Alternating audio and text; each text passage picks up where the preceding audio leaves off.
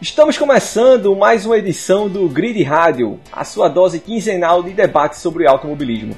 Eu sou o Pablo Rangel e estou aqui novamente com meu grande amigo Rafael Crick. E aí, beleza? Vamos embora. E hoje a gente vai debater sobre um assunto que eu acho que vai ser interessante. Quem foi melhor, quem foi maior na sua passagem pela Fórmula 1? Rubinho Barrichello ou Felipe Massa? Eu não sei, Rafa, qual é a sua opinião sobre isso. É, eu confesso que eu também não tenho ainda uma opinião formada. Eu espero aqui até o final da gravação é, ter uma opinião formada. Mas o assunto de hoje acho que promete. Pois é, eu já tenho a opinião formada aqui. Vamos ver se vai coincidir também com a sua. Vamos embora.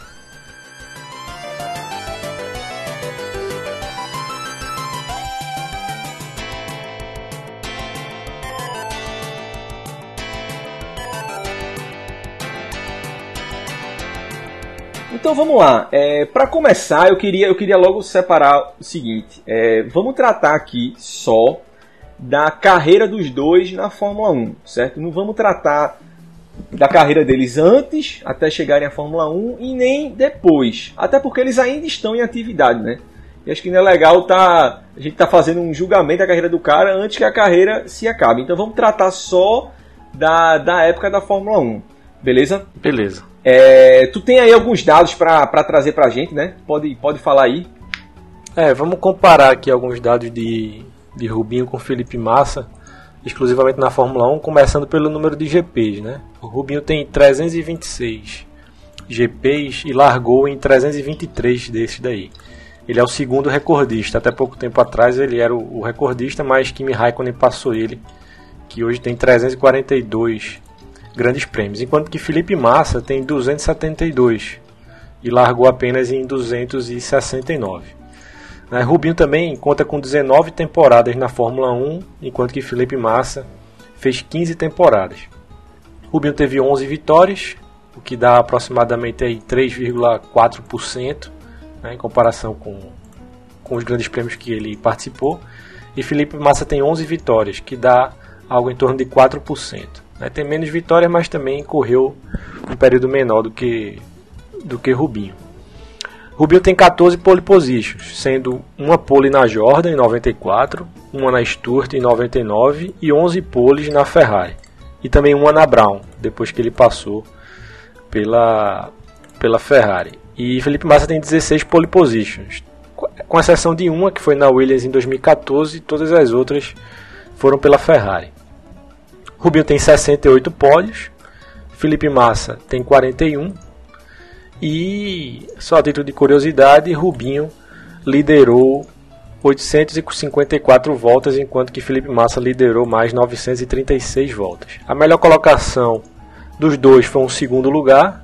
Rubinho foi segundo lugar em 2002 e 2004, enquanto que Felipe Massa foi segundo lugar em 2008 com observação que em segundo lugar de Massa em 2008 foi apenas um ponto atrás de, de Lewis Hamilton. Né? Depois de Ayrton Senna, ele foi o brasileiro que chegou mais perto de se tornar campeão mundial de Fórmula 1. Perdeu naquele fatídico Grande Prêmio de Interlagos em 2008, que ele venceu a prova, né? mas Hamilton conseguiu chegar em quinto lugar, que era o que ele precisava para ser campeão. Acredito que essas sejam informações principais com relação à carreira de cada, às carreiras de cada um. Só uma observação que a última vitória brasileira na Fórmula 1 foi de Rubinho em Monza em 2009. Mas né? é, sofri bastante, inclusive, nesse episódio do Grande Prêmio de, de, do Brasil de 2008. É, assim, logo de cara, eu acho que há um, um certo equilíbrio aí, pelo que tu falou, especialmente na, nas porcentagens no, no número deles, né? Eu acho que foi uma carreira bem, bem parelha, assim, em termos de, de número dos dois. Então, vamos dividir aqui é, em três etapas. Eu não sei se você concorda. Porque eu acho assim, os dois tiveram uma carreira é, até certo ponto parecida. Eles iniciaram numa equipe média, tiveram o seu auge na Ferrari, passaram por situações parecidas ali na Ferrari e tiveram uma sobrevida na Fórmula 1 pós-Ferrari. Então vamos dividir assim: vamos falar primeiro sobre a carreira deles na Fórmula 1 antes da Ferrari, beleza? Beleza.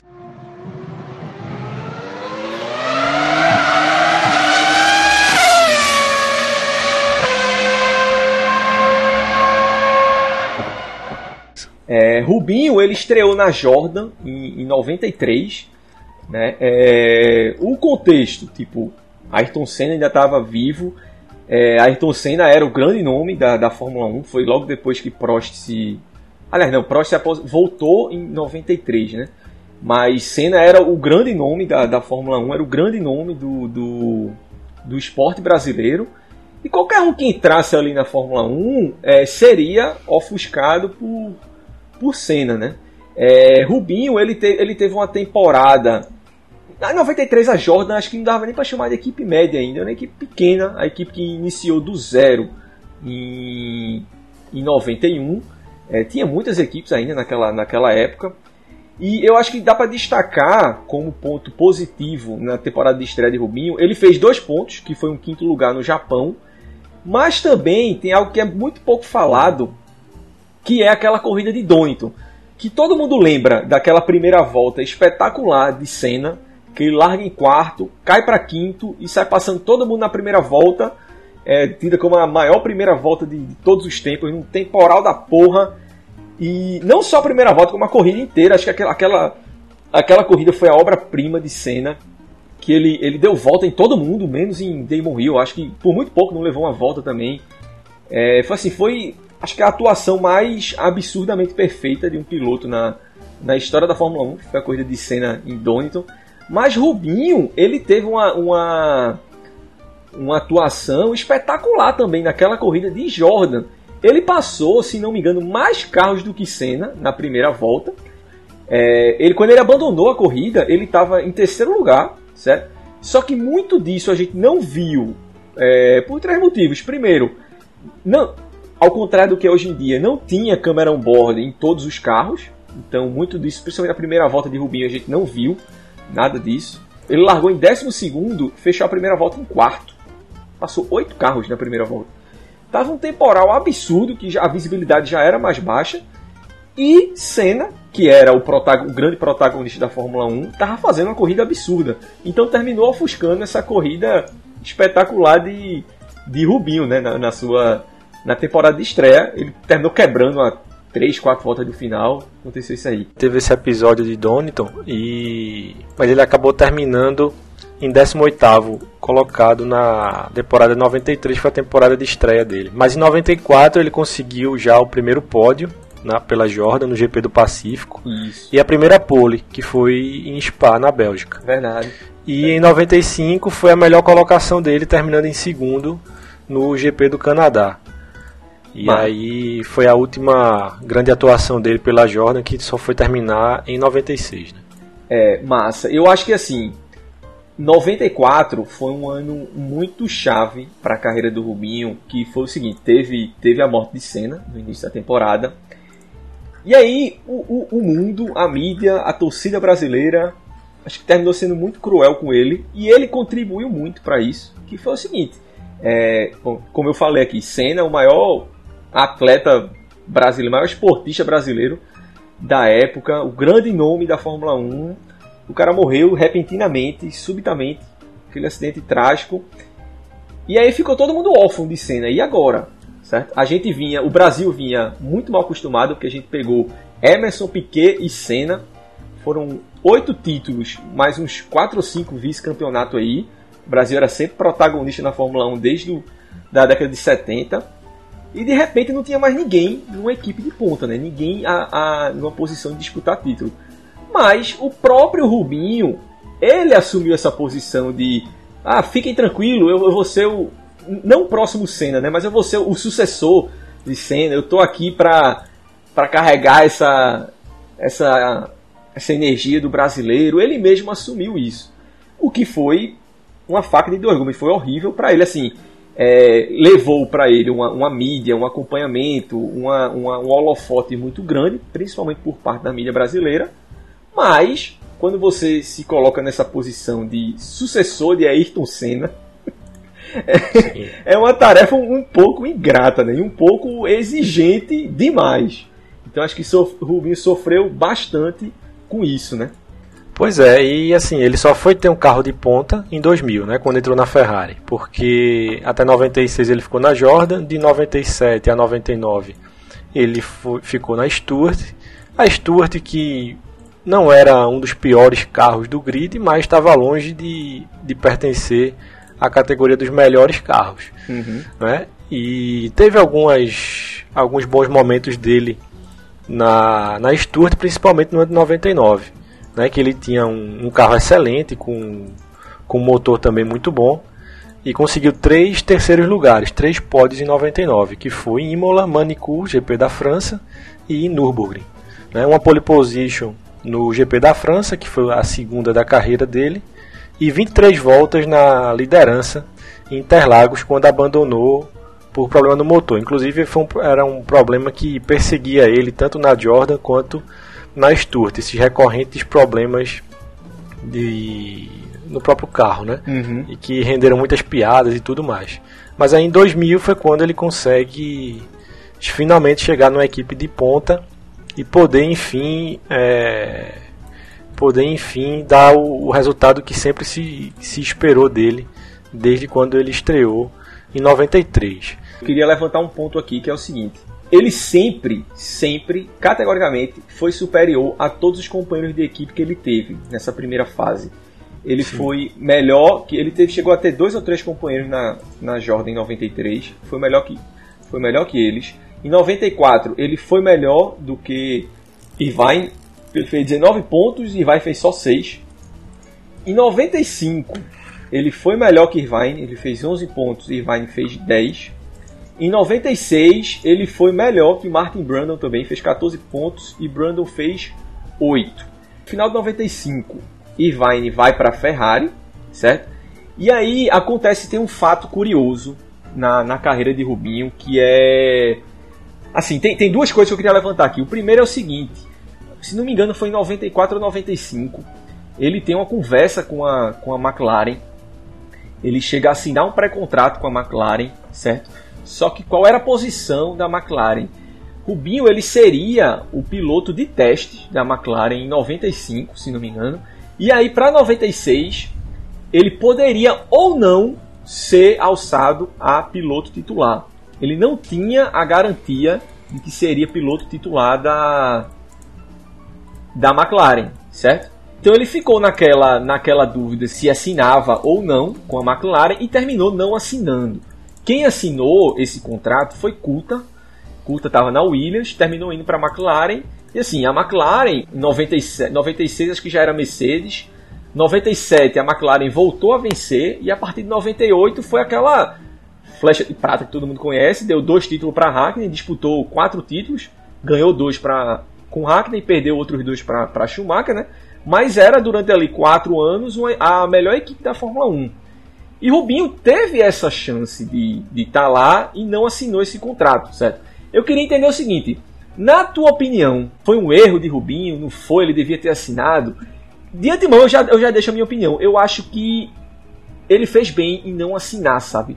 pelo seguinte: Rubinho ainda era novo na Fórmula 1, ele ainda era uma promessa, e você assinar. E ele não estava assim naquele desespero de é isso ou eu tô fora, ou eu não tenho nenhuma vaga, certo? Ele ainda estava ali na Jordan, ele tinha a vagazinha dele garantida na Jordan, certo? É muito fácil a gente julgar hoje, ser um engenheiro de obra pronta, né? Dizer, ah, ele perdeu a oportunidade de estar na, na melhor equipe da segunda metade dos anos 90. Mas era aquele negócio, não era uma garantia. Ele estava assinando um contrato para ser um piloto reserva e talvez ser alçado a titular junto de Mika Hakkinen a partir de 96, né? É, eu também acredito que não, ele não tenha feito errado, não, até porque a, a McLaren não era ainda aquela McLaren do final dos anos 90, começo dos anos 2000, né? Uhum. Inclusive estava muito parelho ali com a Jordan na, na classificação de construtores, ele também na, nas corridas com Mika Hakkinen, já na McLaren, então, assim, naquele momento não não seria vantajoso ele sair né, do, do circo da Fórmula 1 para ser piloto de testes e não ter a garantia de voltar a correr. Enquanto que na Jordan ele estava garantido como piloto e como piloto principal. Isso. E assim, e aí quando termina o ano de 90, eu acho que assim, a, a Stuart foi uma, uma salvação para Rubinho, porque assim, o ano, o ano dele de tanto de 95 quanto de 96 não foi tão bom assim na Jordan. Eu acho que ele até fez uns pontos ali, mas não foi assim, para quem já vinha, uma equipe que vinha no acrescente, piloto que já já estava ali uns quarto, terceiro, quarto ano ali na, na Fórmula 1. Tem aquele negócio, né? Você deixa de ser, começa a deixar de ser uma, uma promessa e começa a virar aquele cara que está ali na Fórmula 1 eternamente, né? Que fica ali no meio do pilotão eternamente. A gente tem um, monte de exemplo desse aí. Eu, eu, vou citar logo dois aqui recentes, que foi Grosjean e Magnussen. Eu não entendo como esses caras passaram quase 10 anos na, na Fórmula 1 e fica ali. O cara vai ficando, vai ficando, vai ficando, sabe? E eu acho que estava começando a acontecer isso com o Rubinho e eu acho que a Stuart foi um, um, uma salvação assim para ele. Ele foi para ele foi para Stuart e eu acho que ele teve em Jack Stewart um, um mentor muito forte. Então, o cara tricampeão mundial, entendia pra caralho daquilo. Era uma equipe que acreditava muito nele. O, o, o filho de Jack Stewart, Paul Stewart, que era sócio dele na equipe, ele correu com o Rubinho na Fórmula 3, ou foi Fórmula 3000, alguma coisa assim. E ele elogiava bastante Rubinho. Ele foi um cara que dividiu pista com Rubinho, elogiou bastante. Ou seja, ele sentia muito. Ele foi muito acolhido ali na Stuart, né? E eu acho que ele foi o cara Stuart, tipo, como você falou aí, quebrou pra caramba em 97, em 98, em 99 fez uma campanha massa a Stuart. E eu acho que boa parte disso passou pelas mãos de Rubinho. De saber acertar um carro, de saber conduzir a equipe, sabe? Eu acho que boa parte da evolução da Stuart passou por, por Rubinho. É, foi um trabalho a longo prazo, né? Ele entrou em 97 e foram duas temporadas muito ruins, 97 e 98. A Stuart terminou em nono de, de 10 equipes, né? Isso. E apenas em 99 foi que eles conseguiram fazer um, um trabalho decente. E aí foi quando o Rubinho se destacou com, com pole position, com pódio e tudo mais. E aí em 99 a Stuart terminou em quarto lugar o campeonato de construtores com 36 pontos à frente da Williams e da Benetton. Então, assim, foi um passo importante na carreira dele, a Stuart, né? Uma equipe que ele ajudou a transformar, principalmente ele ajudou a transformar. E terminou no auge, né, em 99. Saiu no auge da, da equipe e não à toa foi, foi parar na Ferrari ele passou sete anos né, na, em, entre Jordan e Stewart antes de, de entrar na, na McLaren. O que é um período longo para você ver é, de pilotos que entram assim jovens e com promessa demorar sete anos para chegar numa equipe grande é um tempo relativamente longo. Sim.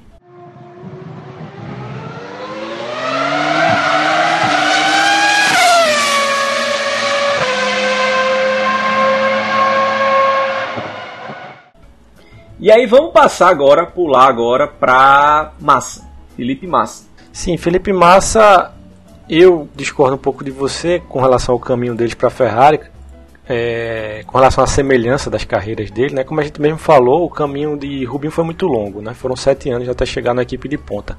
Felipe Massa, apesar de ter iniciado a carreira na Sauber, ele já era piloto Ferrari. Verdade. Né? Desde 2002, quando ele entrou. Só que não tinha vaga para ele na Ferrari porque a, a Ferrari já tinha Schumacher e o próprio Rubinho. Então, em 2002, ele estreou na Fórmula 1 na Sauber, né, terminou em 13º lugar, que não foi ruim, mas não conseguiu vaga para 2003. Então, 2003, ele volta para a Ferrari e vai ser piloto de teste. Passa um ano afastado da, da Fórmula 1. Em 2004, ele retorna para a Sauber conseguindo um 12 lugar. 2005, permanece na Sauber com um 13 lugar. A, a campanha então, assim, dele em 2005 foi uma campanha muito boa. Apesar do 13 lugar, foi uma campanha muito boa, muito sólida em massa. Eu lembro muito disso. Sim, mas apesar dele, dele, dele ter feito essa campanha boa, inclusive o ele já era piloto Ferrari desde o início. Né? Uhum. A Ferrari aparentemente estava apenas aguardando surgir alguma oportunidade, né, caso não tivesse outro piloto mais interessante, para dar a chance a Felipe Massa como piloto principal da equipe. E foi o que aconteceu só em 2006. Pô, Rafa, eu não, sei ele... se tu, eu não sei se tu sabe como é que foi essa entrada dele na, na Ferrari. Tem muito a ver com, com o Rubinho também. Era o seguinte, Rubinho, Rubinho ele tinha contrato na Ferrari para 2006, né? E só que ele, ele recebeu uma proposta da Honda e ele pediu à Ferrari que o contrato fosse reincidido para que ele pudesse ir para a Honda. E a Ferrari acatou, aceitou, tipo, ok. Obrigado Até serviço. porque o clima já não estava dos melhores. É verdade, exatamente. Com exatamente, Schumacher, né? exatamente. Então ele termina, ele termina rescindindo o contrato com a, com a Ferrari. E aí, como tu falasse, Massa, que era o, o já era piloto Ferrari, né? Já era, vamos dizer assim, um protegido ali da, da Ferrari. Termina sendo a escolha óbvia para ser contratado, né? Isso. Agora sim, tem, tem, tem um detalhe importante também. Ele foi, Massa foi um tapa-buraco em 2006, porque é, em 2005, no final de 2005, a Ferrari já tinha assinado com Raikkonen para Raikkonen ser piloto Ferrari em 2007, certo? Ou seja, é, Rubinho quando estava saindo, a Ferrari assinou com Raikkonen, apesar de Raikkonen ainda estar na, na McLaren. Para 2007 a, os pilotos da Ferrari seriam Schumacher e Raikkonen. Então ele estava ali em 2006 só como tapa-buraco. Apesar de que ele fez um, uma, uma, excelente campanha né, em, em 2006. É, em 2006 ele conseguiu a primeira vitória no GP da Turquia. Sim. Que é onde ele gostava de ganhar. Também venceu em 2007 e em 2008. É, venceu o GP de Interlagos, que foi muito importante porque desde, desde Ayrton Senna não tínhamos nenhum vencedor brasileiro em Interlagos, né? Rubinho nunca conseguiu uma vitória em Interlagos. Essa foi aquela que ele, ele vai com o macacão verde e amarelo, não é isso? Isso, tá com o macacão verde e amarelo. E terminou o campeonato em terceiro lugar em 2006, o que foi muito bom para uma temporada de estreia numa equipe de ponta. Né? Excelente. E assim, ele, ele andou, principalmente na segunda metade do campeonato, ele andou num ritmo muito perto de Schumacher. Tanto é que ele ganhou duas corridas, né? E assim, é, isso foi, isso foi, foi muito bom para ele pelo seguinte: ele sabia que ele era um tapa-buraco ali, porque a vaga era de Raikkonen. Só que, final da temporada, em 2016 2006, Schumacher decide se aposentar. E aí, Massa até já falou isso em entrevistas que Schumacher chegou para ele quando para contar, falou assim: "Pô, ó, já deu minha época aqui, já fiz demais, estou cansado, quero curtir minha vida, curtir minha família, essa história toda. Mas eu estou muito feliz de, de que minha vaga vai ser ocupada por você. Então, para ele foi muito massa aquilo, que tipo, é, não só é, ele ia continuar na Ferrari, como assim, ele tava com aquele com aval de Schumacher, né? Que era o cara que, tipo, o grande, grande nome da, da história da Ferrari. Tá dizendo, ó, você é, vai ser o meu sucessor aqui, minha vaga é sua. Isso, e como ele passou só um ano, né, concomitante com o Schumacher, não deu tempo de eles criarem nenhum tipo de, de rixa ou rivalidade como havia a indisposição com o Rubinho, né? Isso. Que foram vários anos. Então, assim, acabou que eles terminaram, é, se não amigos, mas muito próximos. Quando quando Schumacher saiu da com a aposentadoria de, da, de Schumacher da Ferrari no final de 2006. Então essa foi a caminhada dos dois até a Ferrari. E aí eu te pergunto, se a carreira dos dois tivessem acabado aí, de Rubinho, esses sete anos de Jordan e Stewart, e de Massa, os dois anos aí de Sauber, se tivesse acabado aí, quem você diria que teria sido maior, Rubinho ou Massa? Rubinho, Rubinho sem dúvida. Concordo. Rubinho, Rubinho passou por, por equipes menores que a Sauber, por equipes piores que a Sauber, carros muito ruins. Inclusive, acho que o, o carro da Stuart 97, 98 era pior que o da Jordan. Isso. Então, que ele ajudou a construir para em 99 ser um carro competitivo. Entendi. E ele conseguiu pódios, conseguiu pole positions, liderou a prova de, de Interlagos durante algumas voltas com a Stuart. Então, assim, até aí, sem sombra de dúvidas, Rubinho foi maior do que Felipe Massa. Concordo com você em gênero, número e grau.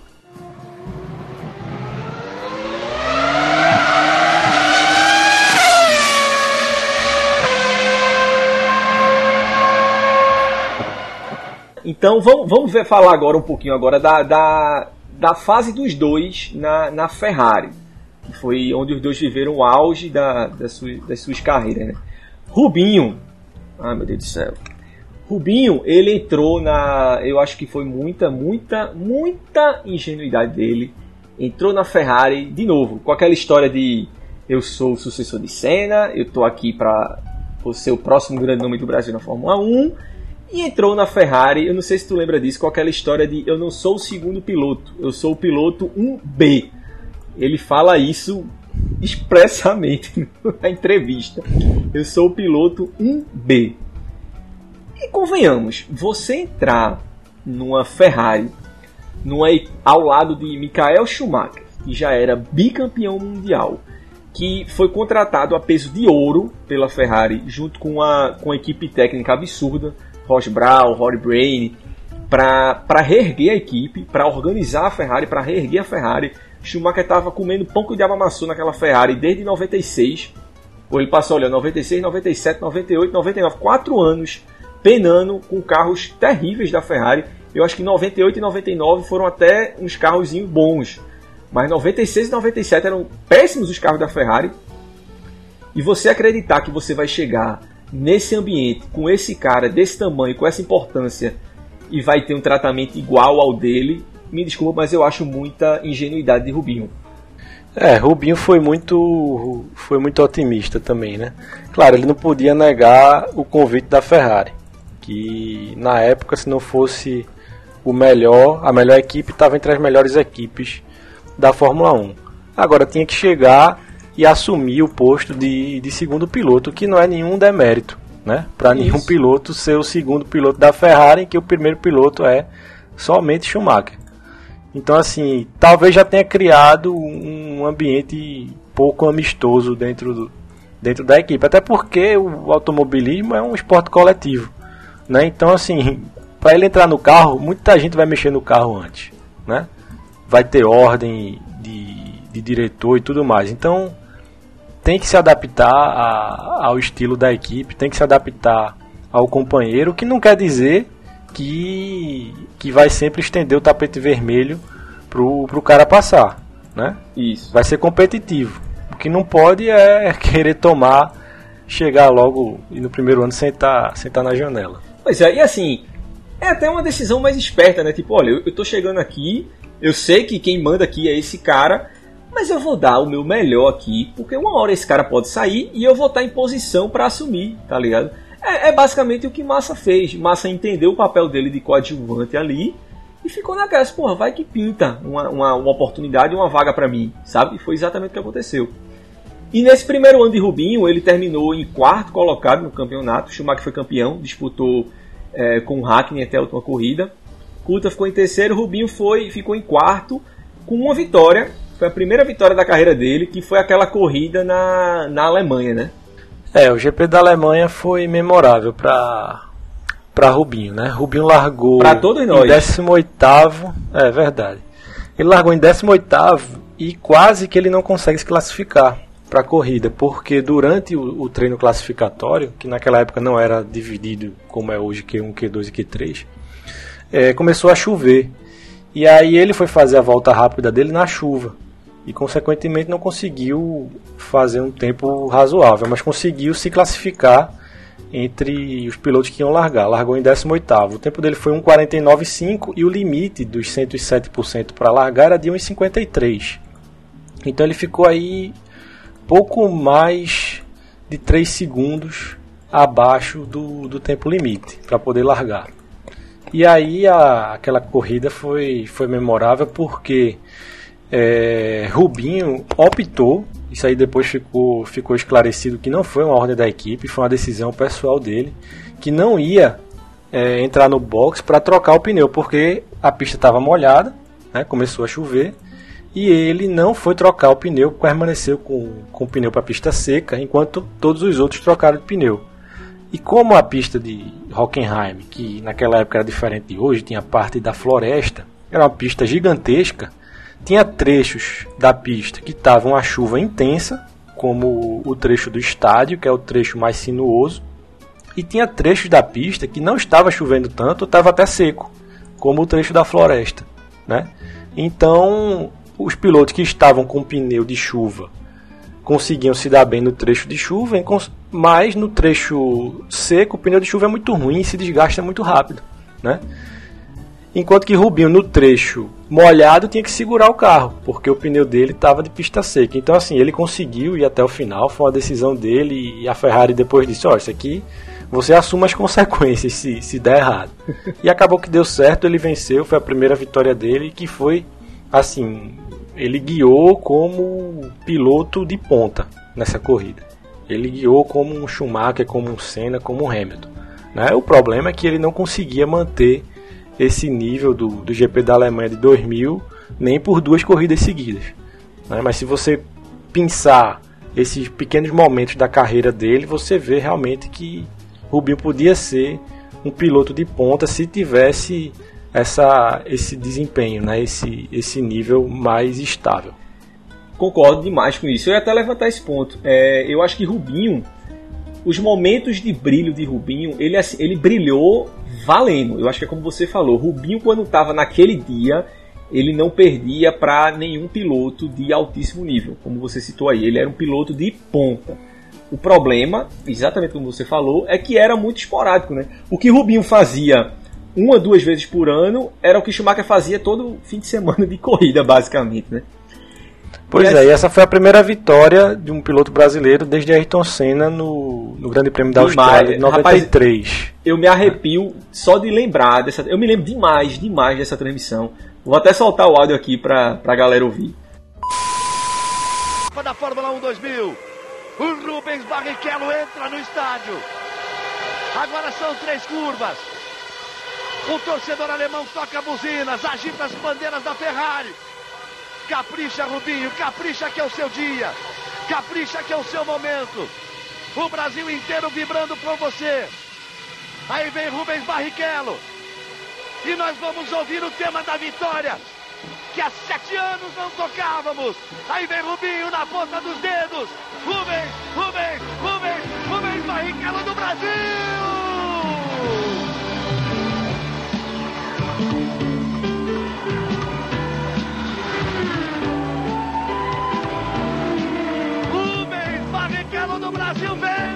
forma brilhante o Grande Prêmio da Alemanha.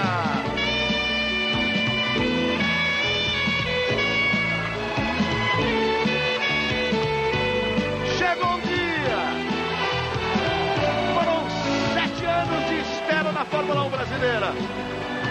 De novo no alto do pódio. Aí a festa da Ferrari. Teria que ser assim. Teria que ser de forma dramática. E repare que eles festejam mais do que festejam normalmente. Livre mesmo, Rubinho. Soque o ar. Solta o cinto, bate no cinto, levanta no carro, faz o que você quiser. A bandeira brasileira. Valeu, Rubinho. Isso, Rubinho. Salta o cinto e levanta no carro. Ergue o seu punho. Viva seu momento. Faça rolar suas lágrimas. Porque elas são de alegria, mas são também de uma carreira muito sofrida. De muita gente que não acredita. De gente que tem o mau hábito de não respeitar o talento dos outros. Chega o momento de Rubens Barrichello. A vitória é sua, Rubinho. É do automobilismo brasileiro. Rubens Barrichello do Brasil. É, eu acho que Galvão, eu tenho, tenho muitas críticas a Galvão Bueno, mas ele tem algumas narrações memoráveis e eu acho que essa foi uma delas. Foi, é emocionante a, as últimas voltas de Rubinho, a chegada dele ali no, no estádio, é, é emocionante a, a, narração de, de Galvão. É, essa daí com certeza tá no meu top 3 de corridas mais emocionantes. Foda, foda demais. É, então depois disso, em 2001, ele é terceiro colocado, mas ele não vence nenhuma corrida. É, foi um ano que Schumacher ganhou com o pé nas costas. Coulter foi o vice-campeão. E aí, assim, é, Schumacher venceu corrida, Coulter venceu corrida, Hackney venceu corrida, as Williams de Montoya e Ralph venceram corridas, mas Rubinho, apesar dele ter sido terceiro colocado, ele não venceu nenhuma corrida. Do, ele ficou com menos da metade dos pontos de Schumacher. E aí, 2002, 2002 é, foi um do tem a Ferrari F2002, um dos maiores carros da história da Fórmula 1. Schumacher é campeão com na metade do ano, o cara já era campeão. O Rubinho foi vice apesar de ter sido vice, ele teve exatamente metade dos pontos de Schumacher. Assim, foi um vice-campeonato, mas que jamais houve disputas.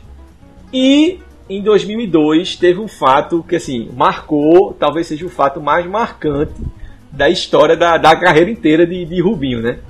Pois é, 2002 teve o, o GP da Áustria, que ficou marcado para sempre na história por conta da, da narração de Kleber Machado, né? Que foi o famoso hoje não, hoje não, hoje sim. Meu Você Deus vai botar aí pra gente ouvir, né? Vou. Pois é. E aí é importante a gente contextualizar o hoje não, hoje não, hoje sim. Por que aquilo aconteceu em 2002, né? E para a gente entender, a gente tem que voltar para o ano anterior, em 2001. No mesmo GP da Áustria, né, é, aconteceu um fato muito parecido. Rubinho recebeu ordens para abrir para Schumacher. Com algumas, algumas observações, algumas, alguns destaques aqui que diferenciam do que aconteceu em 2002. Em 2001, Rubinho era o segundo colocado e Schumacher era o terceiro na corrida. E a Ferrari ordenou a troca de posição. Então foi trocado. Schumacher assumiu a segunda posição, Rubinho assumiu a terceira. Só que nesse momento do, do GP da Áustria de 2001, o GP da Áustria era o quinto grande prêmio. Né? Uhum. Aliás, era o sexto grande prêmio. Então já tinham cinco grandes prêmios anteriores. Schumacher era o líder com 36 pontos, Coulter era o segundo com 28 e Barrichello era o terceiro com 14.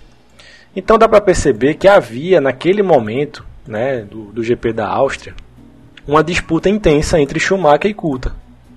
Schumacher tinha 36 pontos e Coulter tinha 28 pontos. Então, assim, a princípio fazia algum sentido a ordem da, da Ferrari de troca de posição. Primeiro, porque não se tratava de trocar primeiro por segundo colocado. Né? Não estava trocando o vencedor da corrida.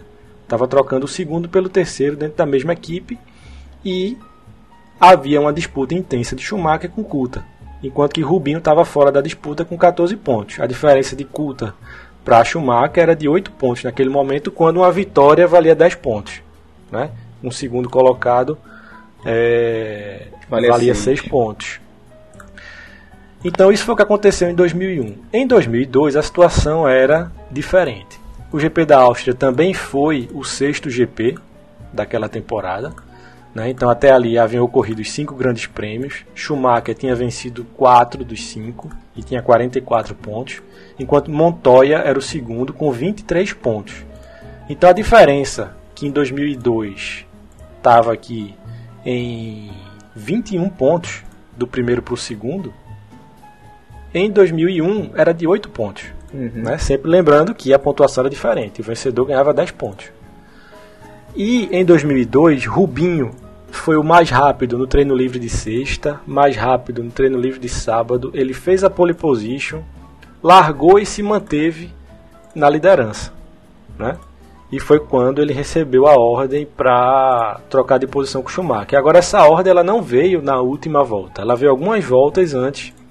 E essa conversa durou alguns minutos né, entre a, a equipe e Rubinho, porque Rubinho, depois é, ele deu uma entrevista até com o próprio Kleber Machado, no podcast Kleber Machado, explicando que em 2001 ele teve uma conversa com a Ferrari e a Ferrari garantiu a ele, fez, olha, não se preocupe, se a briga fosse pela primeira posição, não ocorreria a ordem. A ordem Como foi de, de segundo para terceiro, isso. Como era de segundo para terceiro, eles mandaram trocar porque estava na briga pelo campeonato. Mas se fosse uma troca que envolvesse o primeiro colocado, não ia ser ordenada. O que foi que aconteceu em 2002, né? Ele era o líder e Schumacher o segundo e mesmo assim veio a ordem de troca e ele decidiu né, tirar o pé em cima da hora ali, porque segundo ele ele não tinha decidido até aquele momento o que ele ia fazer. Não estava pré-estabelecido. Né? Ele teve que decidir ali em frações de segundo. Então é esse o enredo né, que envolve hoje não, hoje não, hoje sim. E o próprio Cleber Machado explica que a culpa desse hoje não, hoje sim é de Reginaldo Leme, porque Reginaldo Leme apostou com ele e disse: Olha, se tiver nessa situação, Rubinho não ganha. Quem ganha é Schumacher. E aí Cleber Machado disse que não, hoje não dá, hoje não. Mas aí foi hoje sim e, e aquela cena ficou marcada, marcada na, na memória de todo mundo. Polis das 14 mães que foram para a corrida. A do Barrichello, a Dona Ideli não foi. Ela não está aí perto para comemorar. Essa que vai ser a vitória. Vem Barrichello, encosta o Schumacher. Eles vão para a última curva. Foi na última curva do ano passado. Hoje não, hoje não. Hoje sim. Hoje sim. inacreditável. Olha, é inacreditável. Não há nenhuma necessidade da Ferrari fazer isso. Se eu tivesse apostado todo o meu dinheiro, eu teria perdido. Porque não há nenhuma necessidade da Ferrari fazer isso. Na última, no último metro. Não é possível, né? Não, não, não precisa disso. O Schumacher não vai comemorar a vitória, né, Schumacher? O autódromo está vaiando a decisão da Ferrari. O mundo inteiro vai criticar a decisão da Ferrari. O Michael Schumacher não precisa disso. O Michael Schumacher está com tudo para ser pentacampeão do mundo. Antes, muito antes do que normalmente se ganha um campeonato. E a Ferrari não precisava ter tomado essa decisão. É só para criar um clima dentro da equipe, não é possível. Eu acho que Reginaldo, ele foi muito, muito, ele acertou muito naquela, naquela narração que ele fala. Ele diz, é, Schumacher, ele não precisa disso. É exatamente o que tu falou. Ele vai ganhar o campeonato. Esse campeonato já estava na mão, apesar de estar tá na, na sexta etapa, era muito óbvio, dada a superioridade da, do carro da Ferrari, dado como as, as vitórias anteriores tinham sido dominantes, que aquele título não ia escapar da, da mão de Schumacher, né? E o, o, mais engraçado para mim naquela corrida é a cara de Ralf Schumacher olhando para o irmão Sim. quando eles descem do carro. É, ele entrega ali, né? Isso, isso. É, caralho, é bizarro.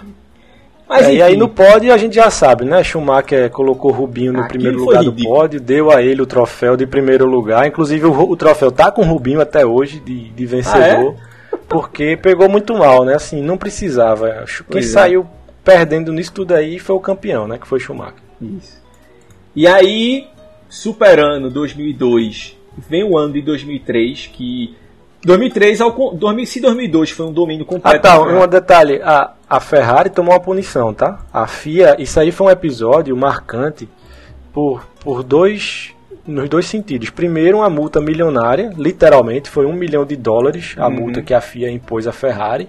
E segundo, que a partir daquele momento, todas as conversas entre os pilotos e as equipes deveriam ser transmitidas durante as corridas. Uhum. Né? Não necessariamente todas passam na transmissão. A transmissão escolhe Mas é aberto, né? a que elas querem passar para o público. Mas todos os áudios são liberados. Massa. Então esse momento foi, foi chave para isso, né? para acabar com essa conversa em que ninguém podia escutar. Interessante, você não sabia não. Mas enfim, é, em 2003, ao contrário de 2002, que foi um ano de domínio completo da Ferrari, 2003 foi um ano muito, muito disputado. Foi uma temporada massa de assistir. Que Schumacher, Raikkonen e Montoya disputaram o título até a última etapa. Eu lembro, eu lembro um, um ponto exato. Foi depois do Grande Prêmio da Alemanha. Que era o seguinte: Schumacher tinha 70, 72 pontos, Montoya 71 e Hakkinen 70. Os três primeiros separados por dois pontos. Era pau a pau ali os, os três brigando. E Rubinho, ele não conseguiu se aproximar dessa, dessa disputa, né? E aí, em 2003, ele teve uma vitória espetacular no Grande Prêmio da Inglaterra, que aí entra, na minha opinião, no mesmo no mesmo saco do que você falou antes, que é daquelas corridas que Rubinho foi espetacular. É uma corrida que ele domina desde a sexta-feira nos treinos livres. Ele perde a liderança e a segunda posição na primeira volta mas ele vem babando, ele, ele dá uma ultrapassagem linda em Raikkonen por fora. Assim, é aquelas corridas que ele deu show valendo. Mas de novo, eram uma vez ou outra, uma, duas no ano que ele fazia uma dessa, né? É, foi um campeonato muito disputado e com três equipes diferentes nas três primeiras posições: Ferrari com Schumacher, a McLaren com Kimi Raikkonen e a Williams BMW com Montoya. E Rubinho é isso mesmo, ele não conseguiu, ele fez apenas 65 pontos, ficou em quarto lugar contra 82 de Montoya, que, que foi o terceiro lugar. Mas assim, de todos os, entre aspas, segundos pilotos, né, das três equipes que disputaram, ele foi o primeiro. Né? Se os uhum. três primeiros eram de equipes diferentes, ele foi o quarto, então ele foi o primeiro dos piores. Do né, o primeiro dos segundos dos, dos segundos. Então, mas é o que a gente já tinha falado de Rubinho, ele não consegue manter essa constância, né? O, o nível dele. Ele já mostrou que é um piloto top de linha, mas por conta dessa ausência de constância, ele, ele não consegue acompanhar os campeões. Né? Massa. E aí, 2004, ele é vice-campeão novamente. Mas assim, é, de novo, Schumacher, de 18 corridas, Schumacher venceu 13. Ele venceu duas. Aí você tira que, de novo, foi vice-campeão, mas em momento algum, ao contrário, vou até falar aqui, você falou no episódio passado que ele disputou o título com Schumacher. discordo frontalmente disso, que apesar dele ter ficado ali em segundo, só 30, 30 e poucos pontos atrás de Schumacher, no campeonato de 18 corridas, ele ganhou duas, enquanto Schumacher ganhou 18, ou ganhou 13 das 18.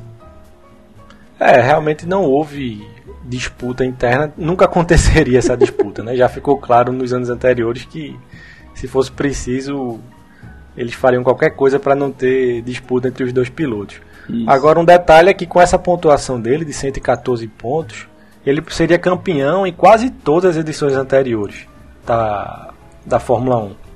Foi uma pontuação muito alta dos dois pilotos da Ferrari. Tanto é que a Ferrari terminou com 262 pontos e em segundo lugar foi a BAR com 119. Né? Então, mais, mais do que o dobro de pontos a Ferrari fez. Massa. E aí, 2005, o último ano dele na Ferrari, ele não conseguiu fazer muita coisa. A Ferrari já não tinha o carro dominante das temporadas anteriores, tanto é que o campeonato foi protagonizado por Alonso e, e Raikkonen, que disputaram o título. Ele teve um pódio só, que foi naquela corrida dos Estados Unidos, que todos os carros da, que tinham pneu Michelin abandonaram, só correu quem tinha Bridgestone, que era Ferrari, Jordan e Minardi. A Ferrari e as duas piores equipes do, do grid. Então Schumacher venceu, ele terminou sendo segundo. Foi o único pódio de. Ah, não, ele, ele teve um pódio também na primeira corrida, na Austrália. Mas de toda forma, ele ficou, foi só o oitavo colocado nesse campeonato, que terminou sendo a, a despedida dele da, da Ferrari. Como a gente falou, eles terminaram rescindindo o contrato porque Rubinho se mudou para a Honda.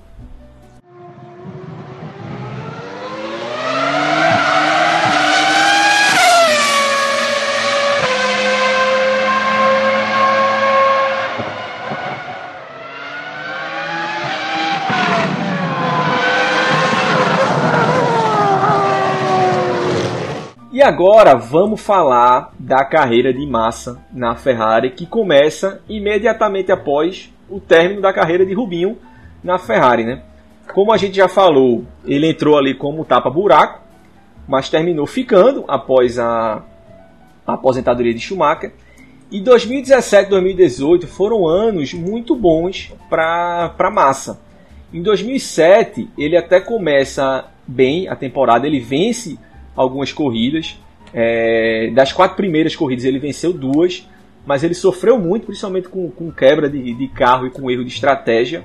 E 2007 foi aquele ano que Hamilton estreou na McLaren, Alonso estava na McLaren, e assim, a McLaren tinha o melhor carro e conseguiu perder o campeonato com dessas brigas internas para Raikkonen, né? Inclusive tem aquela corrida, a última corrida no Brasil, que Massa estava liderando e ele abre para Raikkonen passar. Raikkonen só é campeão por conta disso, que Massa deixa ele passar na, na última corrida. Mas assim, foi uma campanha fortíssima de Massa. Ele ficou em quarto lugar com 94 pontos.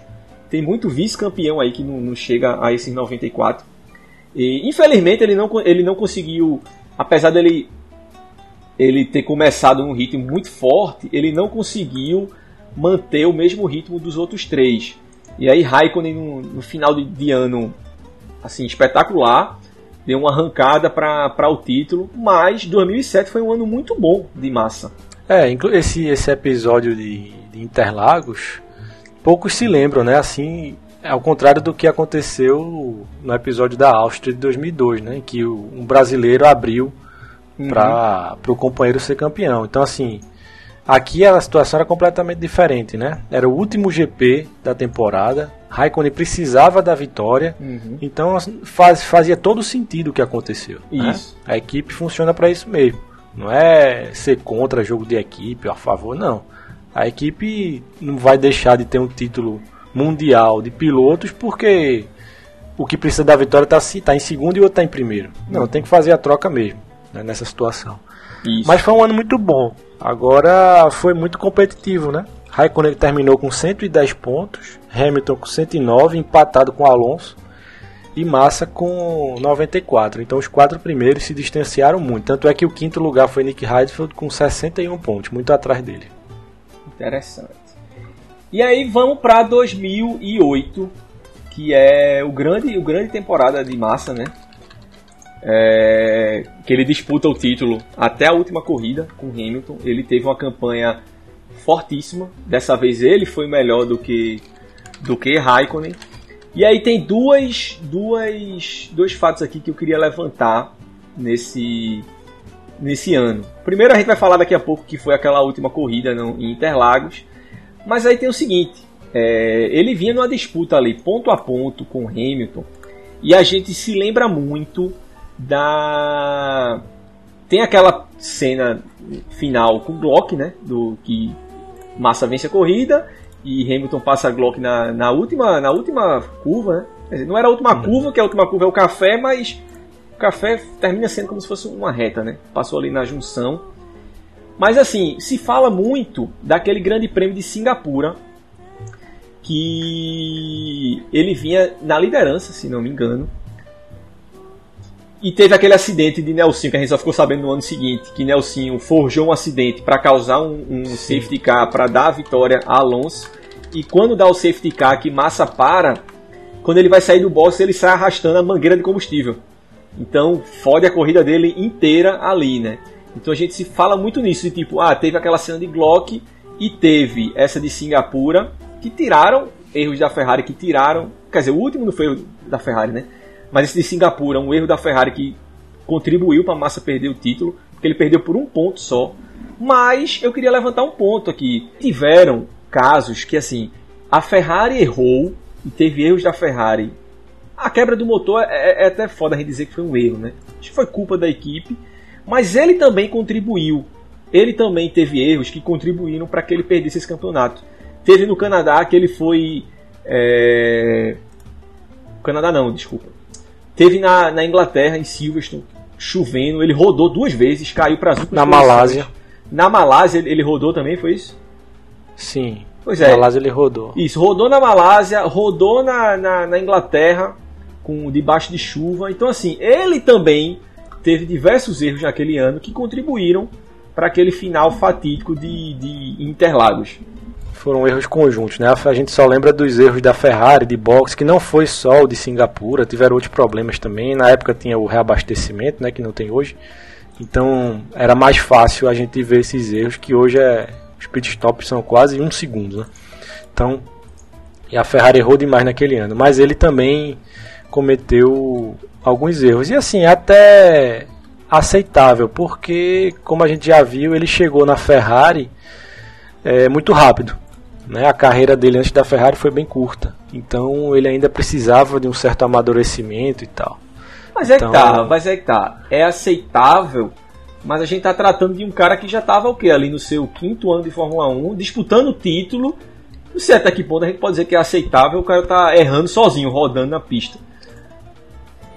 É, todos estavam errando, né? Tanto é que o piloto, o, o, o, campeonato foi, foi decidido por um ponto. Isso. Mesmo com todos esses erros dele, se Hamilton não tivesse ultrapassado o Glock na junção Interlagos porque estava chovendo e Glock estava com, com o pneu de pista seca, então assim, é, ele errou muito, errou, mas Hamilton também errou bastante, né? A gente lembra, a gente só lembra do Hamilton atual, esse cara mais maduro que passa toda essa segurança, mas Hamilton fez muita besteira também na carreira dele.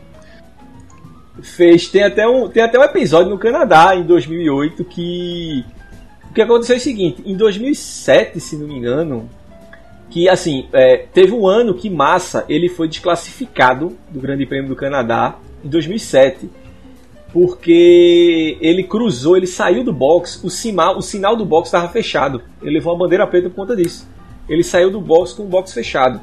O cara. A última preocupação do cara é saber se o box está fechado ou não, a equipe não avisou. Pois ele é. saiu do box foi desclassificado. E aí em 2008, tipo, depois desse episódio de massa, todo mundo ficou ligado nisso, né? E aí em 2008 tem uma cena curiosa, de novo no Canadá. Se não me engano, é Fisichella que ele vê, ele vê o sinal vermelho, aí ele para. Raikkonen de Ferrari vem atrás e para também. Só que Hamilton vem atrás dos dois e não para. Leva todo mundo. Leva todo mundo. Então, assim, de fato, o Hamilton também errou. Mas, assim, o que fica é que, assim, foram duas temporadas fortíssimas dele, 2007 2008. 2008, detalhe que ele não foi campeão. E ele começa 2009 muito forte dentro da Ferrari. O regulamento tinha tinha mudado. Assim, vamos a, aproveitar aqui e misturar um pouco é, com, com a carreira já de Rubinho pós-Ferrari, porque assim, é, Rubinho passou ali junto com Button, penando ali alguns anos com a, com a, com a Honda, né isso? É, a Honda, por mais que tivesse despejando dinheiro, não conseguia fazer um carro decente na Fórmula 1. Começaram a frequentar do meio para trás do grid. Em 2008, com a crise econômica mundial, a Honda resolve abandonar a, a Fórmula 1, abandonar a equipe de Fórmula 1 e até tipo dezembro, janeiro, dezembro de 2008, janeiro de 2009, Button e Barrichello estavam a pé, não tinham carro para correr em 2009, que é quando Ross Brown ele compra os spoilers da Honda por um valor simbólico lá. E aí, com a mudança do regulamento, um regulamento que o próprio Ross Brown ajudou a criar, então ele sabia todos os macetes ali do todas as brechas do regulamento técnico novo, ele criou aquela Brown GP que assim chocou todo mundo, né? uma equipe novata, pouquíssimo dinheiro, que até três meses antes nem existia, começou ganhando tudo no, no início de, de, de, ano, né? Então Button das, das sete primeiras é, corridas, Button venceu cinco. E Rubinho, companheiro dele, não conseguiu vencer nenhuma. Ele foi ao pódio três vezes, mas ele não conseguiu vencer nenhuma, né? E aí nesse ano de 2009 a Ferrari não teve o mesmo desempenho e foi o ano da, da mola de massa, né? Ele perdeu a segunda metade do campeonato por conta da, daquele acidente com a mola, né? Pois é, uma mola que saiu do carro de Rubinho, de Rubinho. Né? em 2009. E aí ele teve aquele acidente que foi gravíssimo, passou passou muito tempo afastado e prejudicou não só a temporada dele de 2009, como as seguintes também, né? A gente sentiu que ele perdeu um pouco da confiança. Não era mais o mesmo. daquele episódio, que é natural, né? Agora falando um pouco também do de 2009, a Brown foi a exceção da exceção, né? Isso. Ela, como você falou aí, criada por Ross Brown, tinha um, um carro excelente, um chassi excelente e Button conseguiu ser Campeão não foi com o pé nas costas, né? Ele fez 95 pontos e Vettel foi o segundo com 84. Mas, segundo o Rubinho, ele mesmo falou que o grande ano dele era para ser 2009, né? Não foi nenhum dos anos da Ferrari. 2009 era o ano para ele ser campeão e ele só não conseguiu, segundo ele, né? Que ele tem um problema no freio. O freio dele era diferente do freio de, de Jenson Button. E e acabou que ele não conseguiu se adaptar. Depois do meio para o fim, ele conseguiu solucionar a questão do freio. Tanto é que a, a, os resultados dele foram bem melhores do meio para o fim da temporada. E em 2009, Massa teve um acidente, ficou afastado, foi substituído por Luca Badoel, que foi uma tristeza. né? Ele acho que correu dois GPs e a Ferrari já despachou ele. E quem substituiu no final foi Giancarlo Fisichella.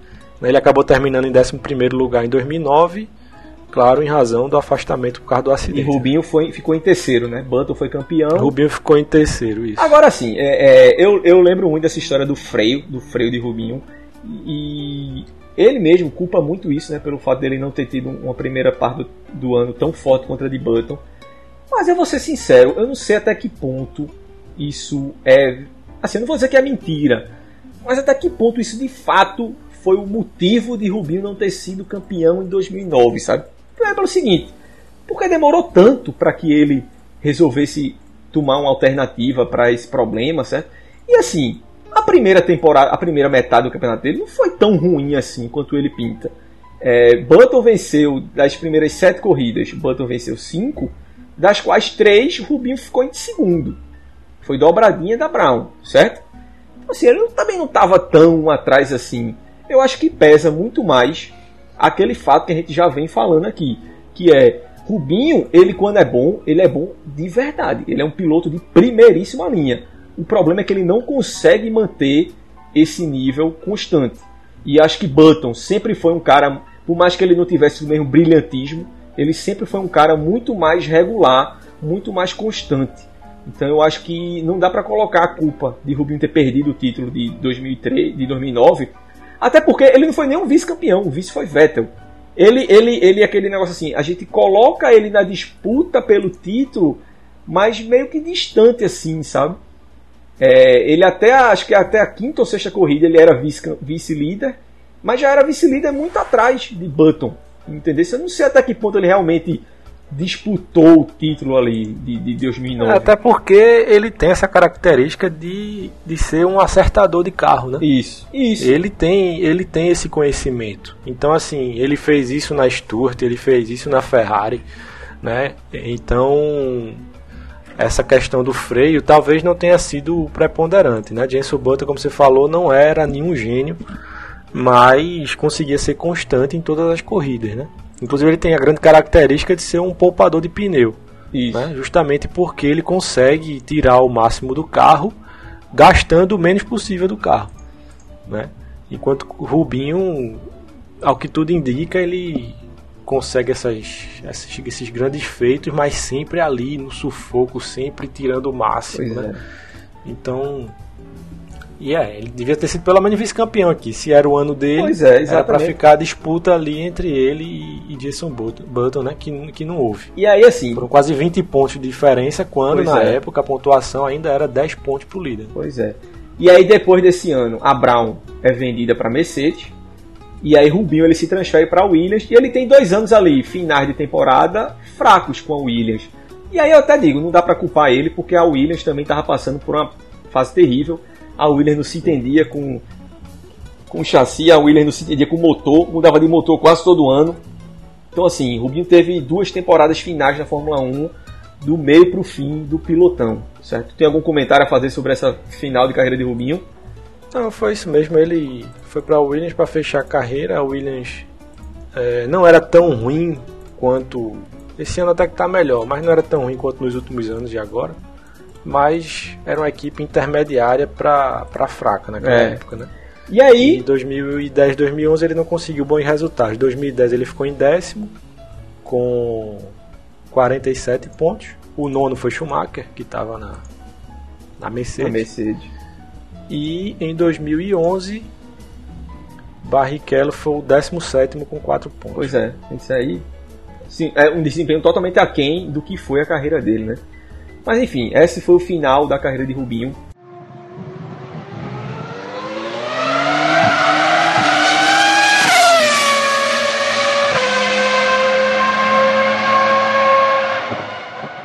E aí voltando, terminou 2009, Massa volta para a Ferrari após o acidente para 2010, só que ele encontra um novo companheiro, não é mais Raikkonen, dessa vez é Fernando Alonso, bicampeão do mundo. E aí na primeira corrida deles, a dobradinha da Ferrari, Alonso vence, Massa é segundo. Na segunda corrida, na Austrália, foi uma corrida bem maluca, foi uma disputa gigante assim, Ferrari, Red Bull, McLaren, sabe, todo mundo ali disputando a vitória em algum momento. E nessa corrida, pouca gente se lembra, mas foi a primeira vez que a gente ouviu o Alonso está mais rápido que você. Massa estava em quarto, Alonso em quinto e Massa não abriu. Ele passou em cinco voltas ouvindo isso no rádio e ele não abriu para Alonso, certo? É, tanto é que nesse início de campeonato, acho que depois da segunda ou terceira etapa, Massa era líder do campeonato em 2010, certo?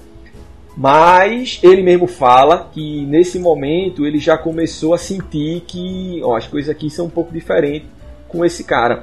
O que é justificável pelo seguinte: Alonso, quando assinou com a Ferrari, ele levou uma parada muito importante que foi o patrocínio do Santander, que despejou um caminhão de dinheiro na Ferrari. Então não era só Fernando Alonso bicampeão chegando na Ferrari, era Fernando Alonso bicampeão com um patrocínio gigantesco, certo? E assim, Alonso tem, ele tem uma característica que Schumacher teve, que Senna teve, que Prost teve, muitos desses grandes nomes tiveram, que é o seguinte: de centralizar a equipe para ele. Olha, eu quero a equipe trabalhando para mim, eu sou o cara, eu vou responder na pista, eu vou dar o, o, o resultado aqui, mas eu quero todo mundo trabalhando para mim. Então Massa, apesar dele ser ali a cria da Ferrari, ter sido criado pela Ferrari, ter, assim, ele era 2009 não conta porque teve um acidente, mas 2008 ele tinha sido vice-campeão, brigou até o fim, de repente ele se viu nessa situação. Tem um cara ali de altíssimo nível rachando a equipe dele, né? Pois é, e, e se impôs, né? Isso. Fernando, Fernando Alonso se impôs. Todos esses pilotos que você falou, eles se impunham nas equipes. Né? Não tem campeão bonzinho. Então, Fernando Alonso se impôs e Felipe Massa, querendo ou não, sentiu isso. Né? Ele, não, ele não era campeão, Fernando Alonso era bicampeão e trazia o patrocínio que você já falou. E aí tiveram dois episódios marcantes né? no, no ano 2010, na disputa de, de Massa com Alonso. O primeiro, você quer falar sobre o GP da China, né? Que, Sim, tem a entrada do box. Isso, tem essa do GP da China, que foi o seguinte: teve esse episódio na Austrália de Alonso querendo passar massa, e duas corridas depois na China, eles vão parar juntos, e aí na entrada do box, tipo na China você passa reto na última curva e faz uma curva à esquerda, né, para entrar no box. Nessa curvinha já dentro da entrada do box, Alonso mete o carro de lado e passa massa Massa tem que ir lá, na, lá fora, pisa na grama, na, na brita, para poder não bater o carro. Isso foi Alonso se impondo em cima de Massa. Eu acho que aquele momento foi de, de, definitivo pelo seguinte: se Massa faz a curva normal e eles batem, todo mundo vai culpar Alonso. Vai dizer: você tá maluco, você quer passar dentro do pit lane? Que merda é essa? Dentro da entrada do box ninguém passa aqui, porra. Só tem espaço para um carro, tá ligado? E ele seria o culpado. No momento que Massa abre, puxa o carro para fora e deixa Alonso passar, meu amigo, ali já era. Eu acho que ali Alonso disse: esse espaço aqui é meu e acabou. Acabou para Massa ali o, o posto de protagonista na, na, na Ferrari. E o segundo fato, você vai falar aí que todo mundo já sabe também, né? Pois é, foi. Apesar, além desse, desse fato simbólico no, no GP da China, depois no Grande Prêmio da Alemanha, Hockenheim, novamente Alonso e, e Massa, né, no, no episódio que ficou conhecido por conta do, do rádio, né, da equipe Ferrari. Você vai botar aí pra gente ouvir o, o áudio. Pois é, e aí tem a ordem, né, pra, pra Ferrari, da Ferrari para Felipe Massa abrir para Fernando Alonso, dizendo que Fernando estava mais rápido do que ele. E também, mais uma vez, é bom contextualizar é, a situação do campeonato naquele momento do GP da Alemanha em 2010, né? quando houve a ordem da Ferrari. Hamilton era o líder com 145 pontos, Jenson Button estava em segundo com 133, Mark Webber era o terceiro com 128, Vettel quarto com 121, Alonso era apenas o quinto colocado com 98 pontos. Então assim, é, havia uma disputa Havia. Só que Alonso estava mais de 50, estava quase 50 pontos atrás de Hamilton, que era o líder. E entre ele e Hamilton tinham três pilotos: Button, Webber e Vettel. Então, por mais que Alonso estivesse na disputa, mais uma vez a Ferrari interfere numa briga pela liderança, assim como ocorreu em 2002, numa situação em que aparentemente não era necessário. Né? Tanto é verdade que Alonso não foi campeão nesse ano. Né? Ele terminou dois pontos atrás de Sebastian Vettel. É, aliás, quatro pontos atrás. Ele terminou em segundo com 252 pontos e Vettel em primeiro com 256. Então perceba que até com essa ordem, até com essa vitória na Alemanha, que não era para ter acontecido, Alonso não foi campeão. Mas assim, então mais uma vez a Ferrari dá uma ordem para troca de piloto na liderança, em que no final das contas não interferiu no campeonato. Okay, so Fernando is faster than you. Can you confirm you understood that message? Olha. E aí, Luciano? É até. Bom, o Rob Smedley falou bem pausado. O Rob Smedley é o engenheiro do Felipe. Falou bem pausado. O Fernando é mais rápido do que você. Você confirma que entendeu essa mensagem? na minha opinião, sem querer jogar linha na fogueira, tem alguma coisa por trás dessa mensagem. Mas vamos lá, é, deixa eu fazer aqui o advogado do diabo. É, não, não interferiu, mas assim, eu vejo uma diferença. Em 2002, é, Schumacher estava nadando de braçada na liderança. Eu acho que foi tão importante essa vitória de Alonso na Alemanha, que ele só ficou quatro pontos atrás de Vettel, certo? Se ele tivesse passado Petrov ali na, na última etapa em Abu Dhabi, que ele ficou 200 voltas preso atrás de Petrov, ele tinha sido campeão, certo? Eu acho que assim, como equipe, como equipe, eu tendo a, a entender que foi uma decisão correta de, da, da Ferrari, certo? De pedir para, deixa o cara passar aí que o cara tá disputando o título. Tanto é que o cara levou a disputa até a última volta da última corrida, certo? Mas assim, não é que eu goste de ver uma interferência da equipe numa disputa de pista, né? Eu, sou, eu sou, sempre fui contra isso. Mas eu entendo esse do, da Alemanha muito mais do que o da Áustria. O, o que eu só sinto é o seguinte: é, depois daquilo que eu citei do episódio da China, do boxe, esse do, do, da Alemanha foi o nocaute final de Alonso em Massa. Eu acho que depois disso, Massa se relegou é, absolutamente ali ao papel de segundo piloto e acabou. Acabou. Depois disso ele não tinha mais o que, o que fazer, sabe? Acho que até a moral do cara fica abatida, né, depois disso. Pois é. Assim, eu discordo um pouco com relação a essa, essa troca de pilotos. É, nada contra a equipe interferir, como no caso interferiu no caso de Raikkonen e Felipe Massa. Ali era uma situação uhum. flagrante, né? Agora aqui não há uma briga direta de Alonso pelo título. Ele está brigando pelo título como todos os outros, né? Uhum. E a gente está falando de um GP ali no meio da temporada que Felipe Massa era o líder e, e Alonso estava em segundo. Então, eu acho mais uma vez que, que a Ferrari errou. Inclusive, ela foi multada de novo nesse episódio. Foram só, só entre aspas, né? 100 mil dólares comparada a outra punição, que foi de um milhão de dólares. E e é isso, foi mais um episódio envolvendo de novo outro brasileiro, coincidentemente, na mesma equipe, na Ferrari, né, com a troca de posição. Então, depois de 2010, que Massa terminou na sexta posição, assim, eu acho que foi ladeira abaixo. Em é, 2010, Alonso foi vice-campeão, ele ficou em sexto. 2011, Alonso foi quarto, mas venceu corrida, Massa foi sexto, não venceu nada, sequer teve um pódio. Em 2012, Alonso briga novamente pelo título com Vettel, termina só 3 pontos atrás. Massa termina só em sétimo, conseguindo dois pódios. Em 2013, que é o ano final dele, Alonso é vice-campeão de novo, apesar de não disputar o título com Vettel, fica muito atrás. Ele é vice-campeão, Massa é só o oitavo, conseguindo um único pódio.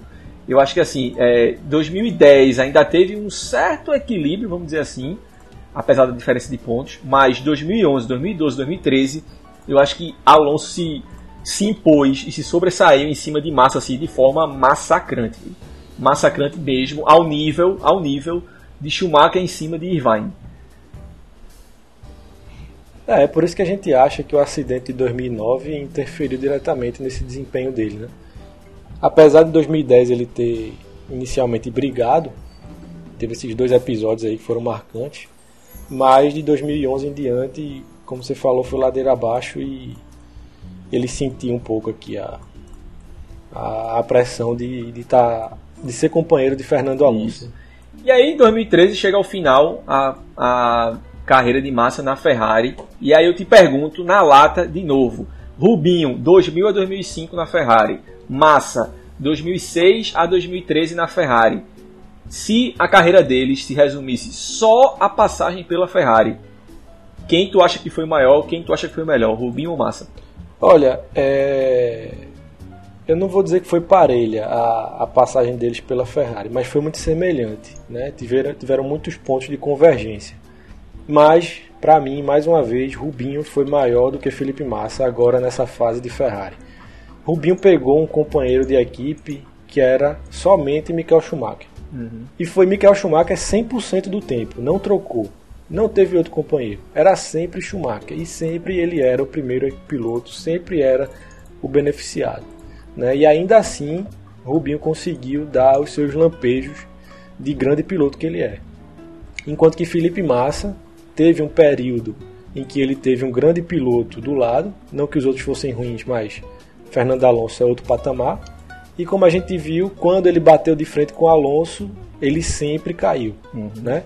Nunca brigou ali nas cabeças com Alonso. Sempre sexto lugar, sétimo lugar, décimo terceiro, 2013, oitavo lugar. Então, no período de Ferrari, onde o piloto não pode errar, ele mais uma vez ficou atrás de Rubinho. Assim, eu eu vou, vou falar de você. Eu acho que, para mim, a passagem da Ferrari de massa foi, foi melhor. Assim, eu não sei se melhor é a palavra exata, mas eu acho que o pico de massa ele foi mais acima que o de Rubinho, principalmente pelas temporadas de 2007 e 2008, que foram fortíssimas. Eu acho que, assim, talvez no geral, Rubinho tenha tido um, um aproveitamento melhor, porque eu acho que, assim, Massa passou três anos e meio ali, quatro anos na Ferrari sendo massacrado por Alonso, na minha opinião. Eu acho que isso pesa muito contra ele, mas eu acho que o pico dele na Ferrari, para mim, foi, foi muito maior, muito mais marcante. Eu acho que a gente lembra muito mais do vice-campeonato de massa do, de 2008 do que os dois vices de, de Rubinho, porque pelo menos Massa brigou pelo, pelo campeonato. É, Rubinho não, né? apesar de ter sido vice-campeão duas vezes, ele jamais esteve em posição de disputa com, com Schumacher. Então eu, eu, eu, discordo de tu aí. Eu acho que Massa na passagem da Ferrari foi maior. Mas só a título de curiosidade, é, os dois. Schumacher foi o, cara que mais correu pela Ferrari, 180 corridas. Kimi foi o segundo, com 151. Massa foi o terceiro, com 139. E Barrichello foi o quinto, atrás de Vettel. Barrichello teve 102. Então os dois brasileiros eles estão entre os cinco maiores pilotos que mais correram pela, pela Ferrari.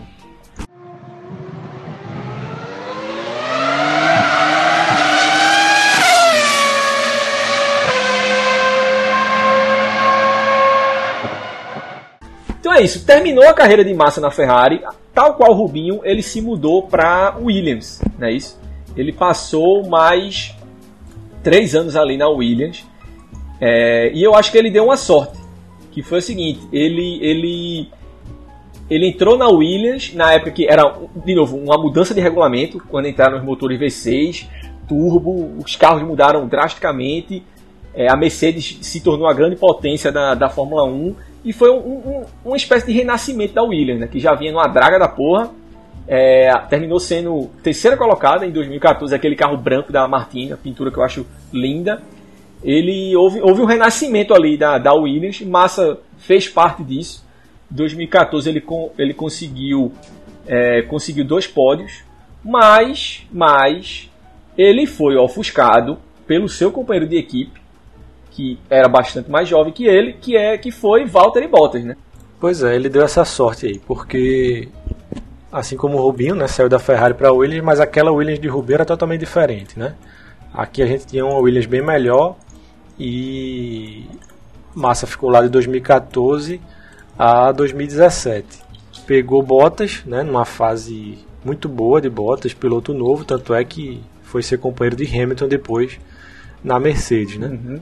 Hoje o pessoal ridiculariza Bottas. Mas ele era uma promessa. E, é, ele era uma promessa nessa época aqui, né? Era um dos pilotos que mais se destacavam no grid da e assim, Fórmula assim, 1. eles passaram três anos três anos, foi 2014, 2015, 2016, e os três, Bottas foi superior a Massa, superou Massa na pontuação. Isso, exatamente.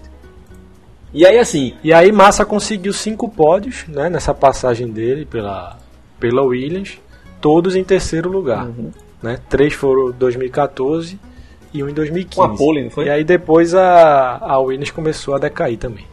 E aí assim, ele, ele iria se aposentar em 2016 é, eu até estava lá em Interlagos na despedida dele, o pitlane inteiro assim aplaudindo massa.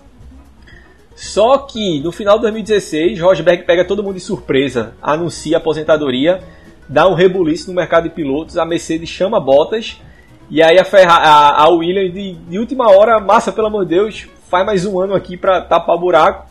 E aí ele tem mais um ano na Williams em 2007, 2017 a Williams, de novo, esse fôlego que ela dessa retomada dela de 2014, o fôlego já tinha se acabado, já não era mais o, o mesmo carro. A Williams termina sendo só a quinta. A Williams foi terceira colocada em 2014 e em 2015. Em 2016 e 2017 ela foi só a quinta colocada. E Massa terminou 2017, que foi o último ano dele, 43 pontos, 3 pontos só à frente de Stroll, que era novato, que era, uhum. como piloto pagante, então tinha aquela, toda aquela, aquela implicância de ah, só tá aí porque o pai tá pagando, mas Massa foi só, com toda a experiência dele, três pontos na frente da, de, de Stroll né, em 2017. Depois de 2017, acabou de vez a carreira de Massa na Fórmula 1. Isso. E aí, assim, mesma pergunta. Contando só a parte pós-Ferrari, Rubinho, Brown GP e dois anos de Williams, Massa esses quatro anos de Williams. Digamos que eles só tivessem isso na carreira. Para você, quem foi o melhor? Massa ou Rubinho? Mais uma vez, Rubinho. Mas única e exclusivamente pelo período dele na Brown em 2009. Né? Porque os dois anos dele na Williams também foi, foram muito ruins. E mas o período dele na Brown em 2009 para mim é suficiente para fazer com que ele tenha sido melhor nessa fase pós-Ferrari também do que Felipe Massa. Inclusive na Brown, o próprio Rubinho já falou que o contrato dele era de 4 em 4 provas. Ele não tinha um contrato permanente até o final do ano. O que é mais um ponto positivo para ele, né? Uhum. Que ele conseguiu, por mais que tivesse todos aqueles problemas, não terminou em segundo colocado, apesar de ter o melhor carro. Mas um terceiro colocado aqui, pós-Ferrari, bota Rubinho, eu acredito, num degrau acima de, de Felipe Massa também, depois de passar pela escuderia italiana. E aí eu concordo com você novamente nessa parte. Eu acho que o, o, o ponto alto dele na Brown compensa os dois anos ruins de Williams e foi superior aos quatro anos de Massa na, na Williams, até por Massa ter sido superado os três anos por, por Bottas. E é isso, tipo, essa foi a, a carreira do, dos dois. Eu acho que tem, tem muitas semelhanças, né? É, muitas situações assim parecidas de, de ordem de equipe, de companheiro de equipe muito forte, tendo que o cara tendo que se submeter a isso ou aquilo. Eu acho que foram os dois grandes nomes do Brasil na Fórmula 1 pós Ayrton Senna. Foram os únicos dois brasileiros que venceram corridas pós Ayrton Senna, que de alguma forma tiveram ali disputando em posição, talvez até de disputar um título, em equipes grandes. A gente teve uma, uma acho que se brincar, uns 20 nomes na Fórmula 1 de 2014, de 2004, 2000, de 1994 para cá. Mas só eles dois, assim, de fato, chegaram em equipe grande, chegaram a vencer corridas, chegaram a ser pilotos de altíssimo nível. Eu acho que muita gente, principalmente com o Rubinho, faz muita piada, muita coisa, mas eu acho que a gente tem que respeitar demais a carreira desses dois. Pois é, é isso aí. E aí eu te faço a pergunta final, agora juntando tudo, toda a carreira, Rubinho 93 a 2011, Massa 2003 a 2002 a 2017. Quem foi desses dois o maior brasileiro na Fórmula 1? Olha, o maior brasileiro na Fórmula 1 foi Rubinho. Rubinho. Ele, ele teve mais, mais tempo de Fórmula 1, é inegável, né? Foram 19 temporadas. Ninguém passa 19 temporadas à, à toa, toa no, no auge do automobilismo. E concordo com você, Felipe Massa chegou no topo, num topo que Rubinho não chegou, né? Que foi o ano de 2008. Foi o brasileiro que chegou mais perto de ser campeão mundial, inclusive ele liderou o campeonato daquele ano. Mas, para mim, isso não é suficiente para tornar Felipe Massa maior do que Rubinho. Né? Rubinho, por, por mais que ele tenha essa fama, carregue essa, essa pecha aí de piloto lento, de fraco e azarado e etc. Mas para mim, nada disso aí conta. Ele, para mim, é maior que Felipe Massa. Pronto, aí eu vou discordar de você novamente. Eu acho que eu fico com Massa pelo mesmo motivo que eu falei antes. Eu acho que o ano dele de 2008 é apesar dos erros dele, o fato dele ter disputado o título, eu acho que se sobressai. Eu acho que isso é, é grande demais, sabe? Você ser o, o contender, que a gente chama ali, né? De um título de Fórmula 1. Eu acho assim, eu acho que Rubinho, ele, ele, ele é um piloto mais completo que Massa. Eu acho que se eu fosse um dono de equipe, eu ia preferir contratar Rubinho a contratar Massa. Mas eu acho que Massa foi maior do que Rubinho na Fórmula 1 especialmente por 2018. Eu acho que Rubinho teve talvez mais anos ali num nível mais alto, mas é de novo, eu acho que o pico de massa para mim foi maior e eu acho que isso compensa demais o resto. Eu acho que para mim é exatamente isso. Eu acho que Rubinho foi um piloto mais completo, mas eu acho que Massa, no período, comparar o período dos dois na Fórmula 1, eu acho que Massa foi maior.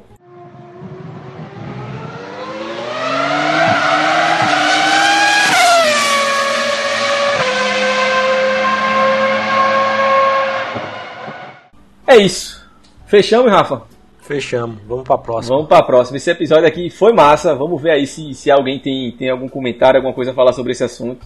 Ficou um pouquinho mais longo que o episódio anterior, mas foi uma discussão massa. Então vamos pra próxima. Daqui a 15 dias a gente se vê de novo. Valeu, abraço.